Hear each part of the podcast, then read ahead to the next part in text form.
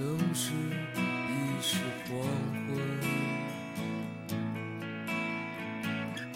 为何我总对你一往情深？认识一年了，你总说喜欢我，但我不喜欢你。如果你还没变心的话，那我要变了。就这样，在我遇见你的一周年纪念日，我们在一起了。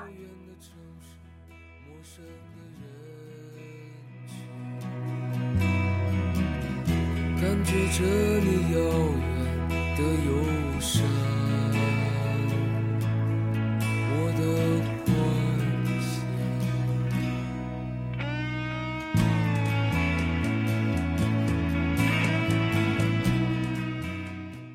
第一次遇见你，是在学校的义卖活动上。我是去帮朋友打杂的，你是帮朋友买明信片的。那天热得要死，太阳又毒又辣，空气又闷，让人忍不住想裸奔到海里。可当你突然出现在我的视线里时，周围的一切都不一样了。阳光很凉。我的呼吸很畅，一点都不想裸奔了，只想翘着二郎腿坐在你身旁。全身的细胞都在咆哮我：“你丫还发什么呆？快把口水擦擦，去要微信号呀！”是呀，就这样一见钟情，我喜欢上了你。认识你的一年后。高铁上，坐我旁边的大叔突然拍了我一下。哎，小伙子，你冲天花板笑什么呀？都快笑一个钟头了。我转过头冲他笑了笑，春心荡漾地说：“因为我喜欢的女孩也喜欢我。”然后我又接着笑，笑了一路。就是因为上车前给我发的那条微信。认识一年了，你一直说喜欢我，但我不喜欢你。如果你还没变心的话，那我要变了。就这样，在我遇见你的一周年纪念日，我们在一起了。刚认识你的时候是在夏天，那时候跟着了魔似的，清晨醒来。意识已经醒了，但眼睛还不愿睁开，静静地躺在床上，想你。镜子前刷牙，看着自己微笑的样子，想你。去上课一点都不想听课，坐在教室最后一排，望着窗外，想你。吃了午饭，阳台上有躺椅，躺在上面。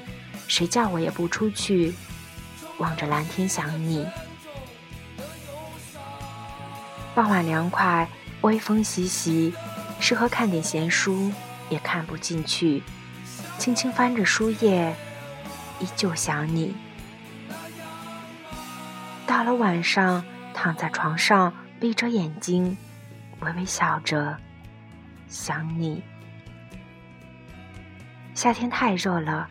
不适合工作学习，不适合睡觉出行，只适合想你。一次跟朋友聊天，聊起最受不了怎样的女生，我说我最受不了那种太笨的女生。你在旁边听到了之后，难过的问我：“我就是那种很笨的女生，你会不会不要我呀？”是呀。你很笨，饭怎么做都不好吃，路痴成癌，通天大道都能让你走成迷宫。有点芝麻大的问题，就得我帮着解决。而有时候我也很奇怪，你身上有个我这么不待见的缺点，为什么我还是这么愿意跟你在一起呢？我想了很久，也没怎么想明白。只是觉得你那么笨，如果分开了，换成别人，谁都照顾不好你，我就想亲自照顾你。那段时间，我们成了孤岛。我最好的朋友萧峰分手了，结束了三年半的恋情，喝酒喝到胃出血。你的朋友韩甜甜分手了，结束了长达五年的恋情。韩甜甜分手一周后，你的好朋友叶子分手了，结束一段本打算毕业就结婚的恋情。他们都曾说要结婚，要爱一辈子，要生一个儿子一个女儿，要像我和我妹一样，儿子比女儿大十几岁。叶子分手半个月后，你恩爱了二十多年的爸妈然离婚了。他们的婚姻，你一直是你向往的样子。你爸爸工作稳定又顾家，你妈妈心灵手巧，出了名的贤惠。从轰轰烈烈的爱情，到平平淡淡的柴米油盐，吵架从来都吵不起来，也从没伤害过对方。家里就你一个孩子，你从小就被他们的爱染大的。可他们突然就离婚了，与你一点点征兆都没有。身边最好的爱情都崩塌了，我们的爱情成了孤岛。导致你父母离婚的那天晚上，我们坐在操场中央，你什么都不说，只是一直哭。一直哭，哭了大概一个半小时的时候，我安慰你别哭了，你求我再让你哭一会儿。我抱着你，没再说话。我知道你是真的伤心了，我夹着绝望那种伤心。你说我还想相信爱情，但真的真的没办法再相信了。我不知道怎么安慰你，只好陪你一起沉默。许久后，你说：“我突然不想做你女朋友了。”我吓了一跳，啊？为什么？怎么了？你看了我一眼，笑着说：“我就是想做你妹妹。”我默得很难过，是因为我太宠她吗？可我一样宠你呀。你说，情侣说分就分，转眼就相忘，只有妹妹可以一直待在你身边。七夕情人节，你在杭州，我在老家玩你要来找我，我让你别来了。穷乡僻壤的小农村，真没什么意思。你非要来，理由是。我将来要远嫁的地方，有必要去树立下威信，镇着你们村方圆十里的妖艳贱货。穷乡僻壤，的确很无聊。你突发奇想地说：“二狗哥，我们去种树吧，我还没种过树呢。”我说：“好的，三胖妹。”然后我们就在我家的老宅子的庭院里种了一棵银杏树。产生最后一铁仙土的时候，我们坐在树下。你问我二狗哥，你知道我为什么种银杏树吗？我说因为你胖呀，三胖妹。你打了我一下，躺在我怀里说，因为银杏的叶子可以做书签。你那么会写情书，你要是想给我写了。就写在银杏叶上送给我，我夹在书里，银杏叶不会坏，可以藏一辈子。银杏树寿命长，冬来春去，四季轮回。我们在树下接吻，在树下吵架，在树下教育儿子，在树下全家聚餐。他会陪我们慢慢变老，见证我们的爱情。等我们老了，就坐在树下聊天，拿着银杏叶读你给我写的情书。要是有个人先走了，至少树还在，另个人还有个响头。等我们都不在了，就都埋在这棵树底下，孙子孙女在树底下嬉戏。我们两口子在树底下也不会寂寞。时间长了，这棵树把我们当成养分吸收了，溶进树干枝叶，我们就又在一起了。我们一起看《非诚勿扰》，孟非问男嘉宾：“你能说一个自己的缺点吗？”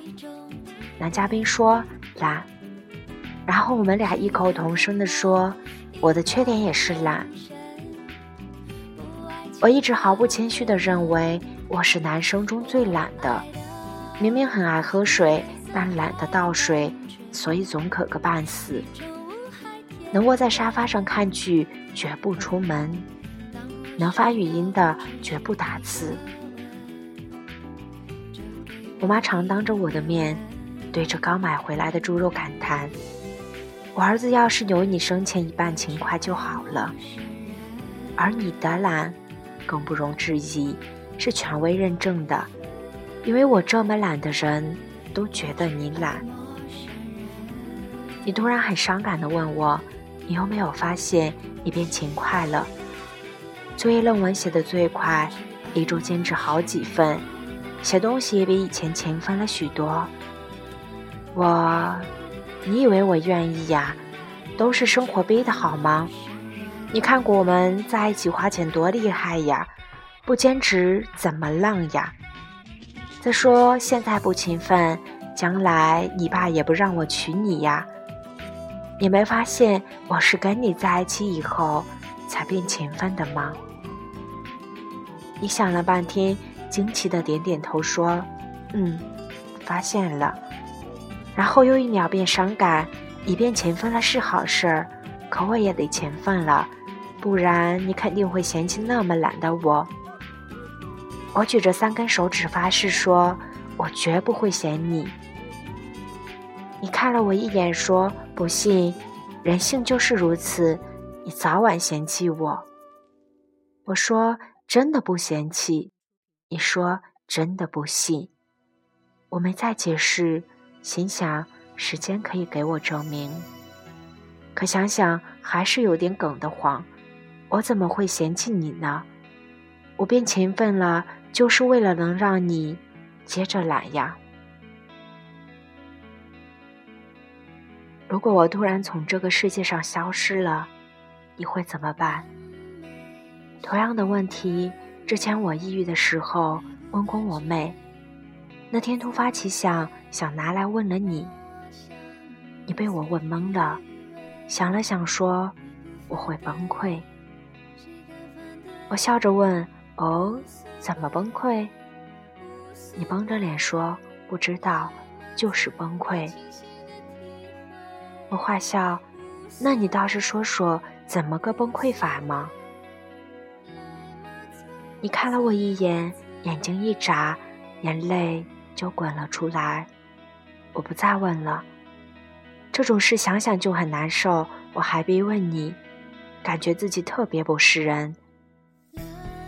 我以为你会生气不理我，可你不仅没生气，那段日子还想着法子逗我开心，弄得惶恐的要死，以为是暴风雨来临的前兆。直到你一脑鼓发了好多关于走出抑郁症的文章和视频链接，我才明白，原来你担心我抑郁复发了。你总是很蠢，有一回一起做饭吃，粥烧好了，给我的那碗粥你盛得很满，你颤巍巍地端着粥往桌子那儿走，手一滑，你的大拇指。插进了粥里，你大叫一声，手一抽，碗里的粥又淌到了你的手面。你啊啊啊的嗷叫着，挪到桌边，放下粥，开始甩开手。我当时以为你真的好傻，你可以把那碗粥扔了呀，为什么？要让自己的手受伤呢？